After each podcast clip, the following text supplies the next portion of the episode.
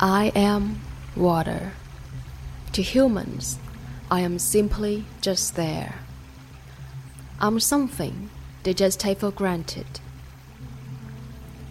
But there is only so much of me, and more and more of them every single day. I start as rain in the mountains, flow to the rivers and streams, and end up in the ocean. Then the cycle begins again. And it will take me 10,000 years to get back to the state I'm in now. But to humans, I'm just water, just there. Where will humans fight me when there are billions more of them around? Where will they fight themselves? Will they wage wars over me like they do over everything else? That's always an option, but it's not the only option.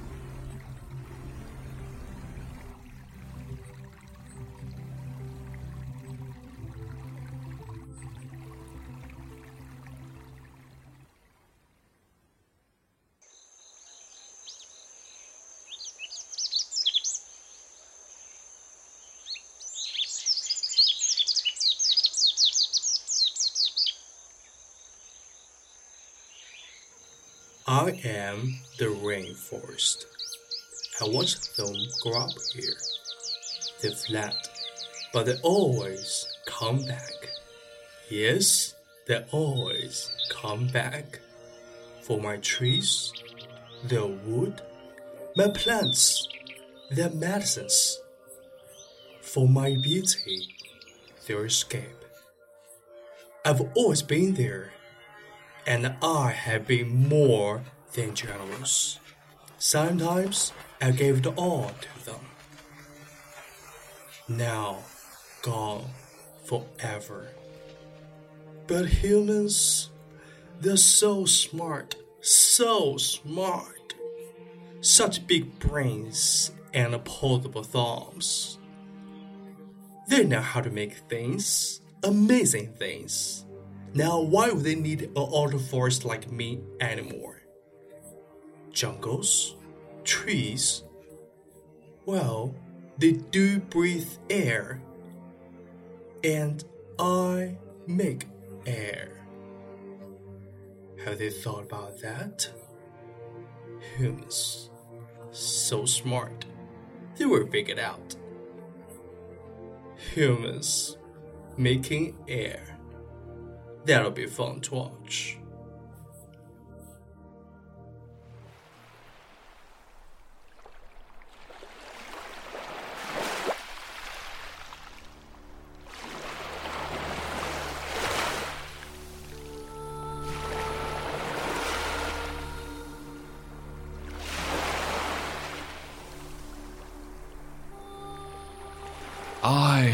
The ocean.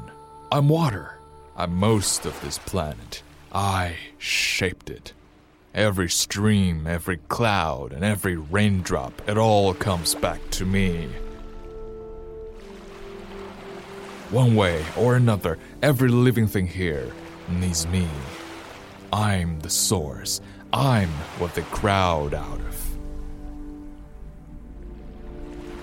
Humans, they're no different. I don't owe them a thing. I give, they take, but I can always take back. That's just the way it's always been. It's not their planet anyway. Never was, never will be. But humans, they take more than their share. They poison me, then they expect me to feed them. Well, it doesn't work that way. If humans want to exist in nature with me and off of me, I suggest they listen close. I'm only going to say this once. If nature isn't kept healthy, humans won't survive. Simple as that.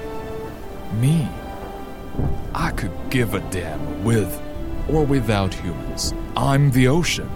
I covered this entire planet once and I can always cover it again. That's all I have to say.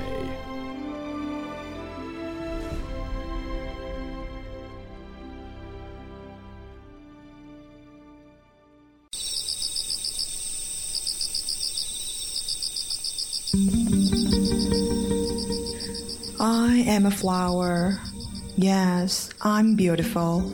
I've heard it before, and it never grows old. I'm worshipped for my looks, my scent, my looks. But here's the thing life starts with me. You see, I feed people. Every fruit comes from me. Every potato, me. Every kernel of corn, me. Every grain of rice, me. Me, me, me. I know, but it's true. And sometimes I feed their souls. I am their words when they have now. I say I love you without a sound. I'm sorry without a voice. I inspire the greatest of them. Painters, poets, pattern makers, I've been amused to them all. But in my experience, people underestimate the power of a pretty little flower. Because their life does start with me, and it could end without me.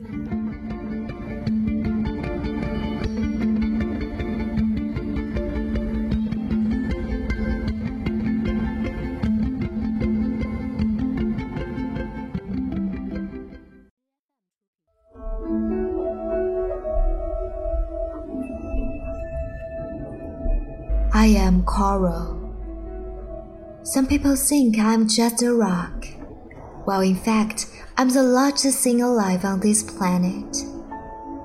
I'm so big, I can be seen from space. But for how long? I grew for almost 250 million years, and humans came along, and now one fifth of me is gone. Sure. I live at the bottom of the sea, and you might not see me that often, but you do need me. Do you realize that one quarter of all marine life depends on me? I am the nursery of the sea. Little fish depend on me for food and to hide from the big fish.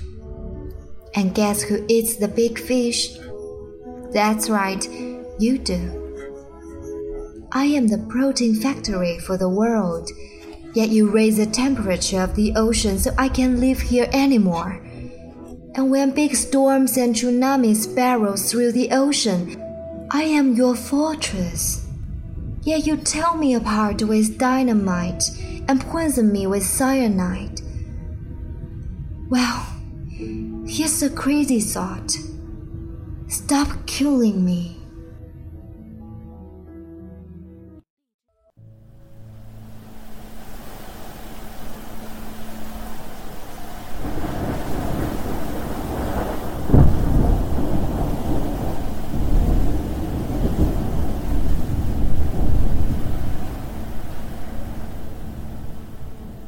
Some call me nature.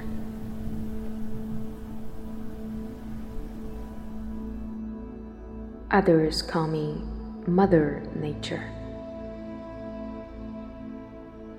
I've been here for over four and a half billion years, 22,500 times longer than you. I don't really need people, but people need me. Yes, your future depends on me. When I thrive, you thrive. When I falter, you falter. Or worse.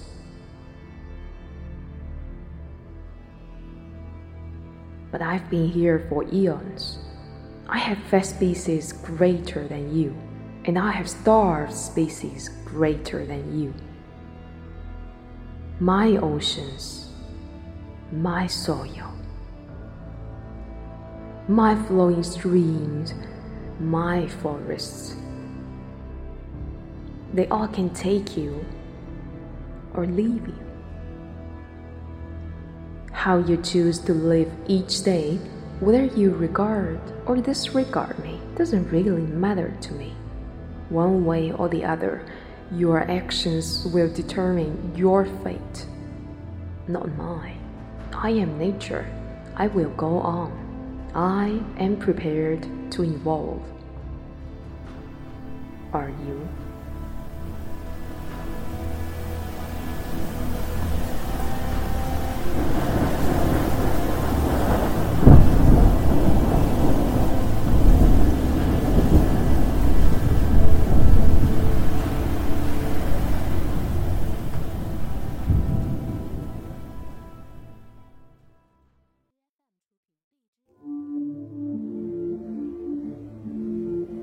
Look up. There I am. I am the sky. I am a warm and protective blanket wrapped around everyone on earth. I can bring clouds, rain, and wind. I can be an ice storm. Without me, you'd fry. Every day, I'm the breath you take in, yet you are making me sick. I am congested, off balance, polluted. You see, I am more dedicated than you think. It took millions of years to get it just right. My perfect mix of gases, temperatures, and weather that you enjoy. But now, your cars, your factories, and dust, they have pushed me past the limit and you wonder why my typhoons and tornadoes are more intense, more frequent. I have become unpredictable. Less rain here, a lot more rain there. Hotter summers, colder winters. I cannot even control myself anymore. Enough about me. I will show my changing self to you in our days ahead. But in the end, I'll be fine. Give me a few thousand years.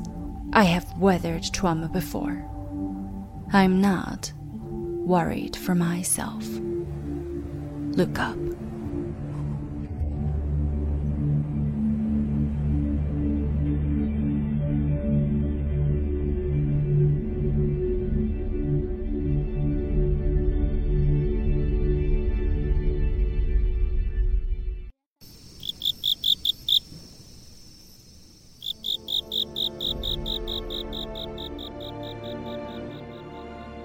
I am the soil.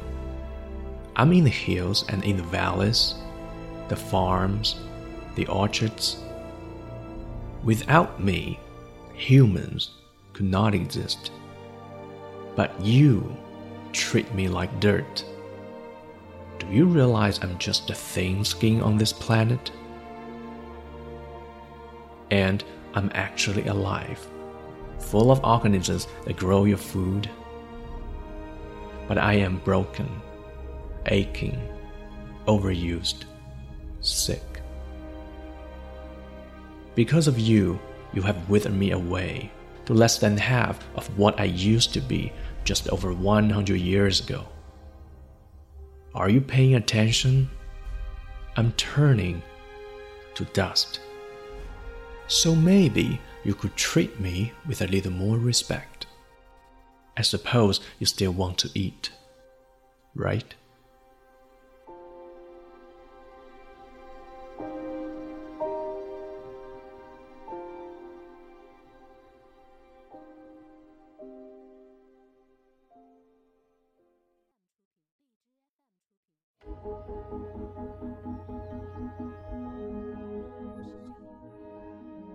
I am home.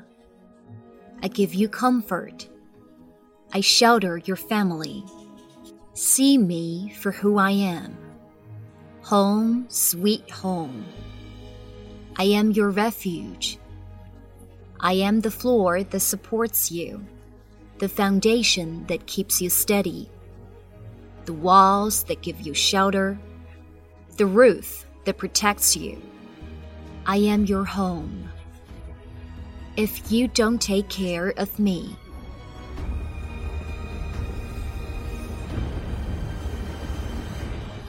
I cannot take care of you.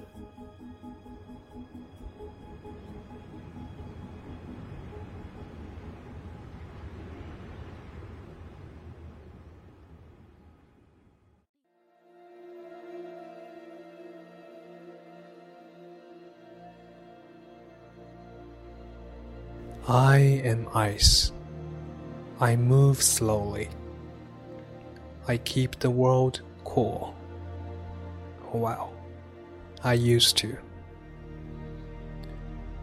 But humans keep warming this planet. I tried to warn you. I sent pieces of me thundering into the ocean. You do nothing. I raise sea levels you do nothing. It has taken you decades to notice. Perhaps I'm not so slow after all.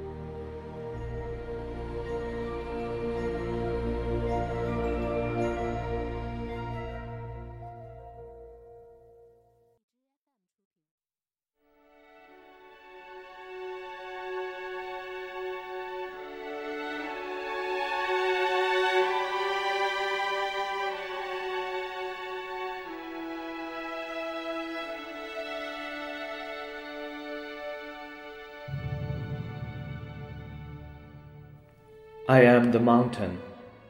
I am nature's oldest temple. My glaciers and streams provide the water you drink. My forests, your wood, your clean air. From up here, I see how you've come to treat this world. You used to recharge your body and soul in the calm of my forests. You once climbed my peaks seeking enlightenment. Now, you take what you want and contemplate only your own gain.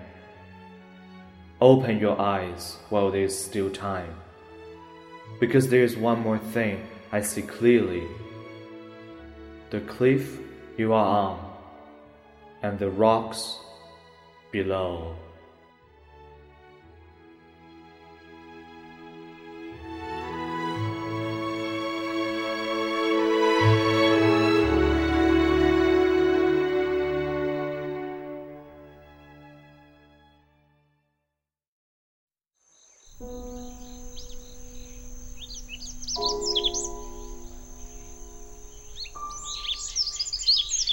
You're so smart?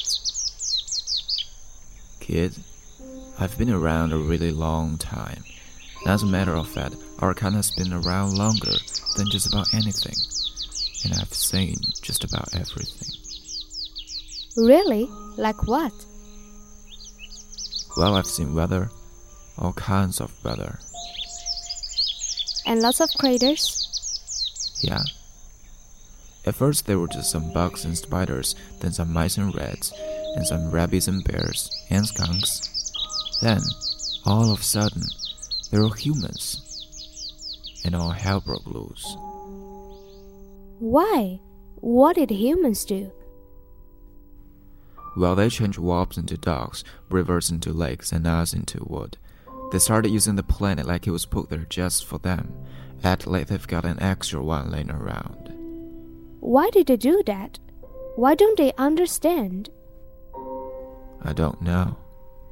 If they don't figure out that they are part of nature rather than just using nature, they probably won't be around to see you grow up.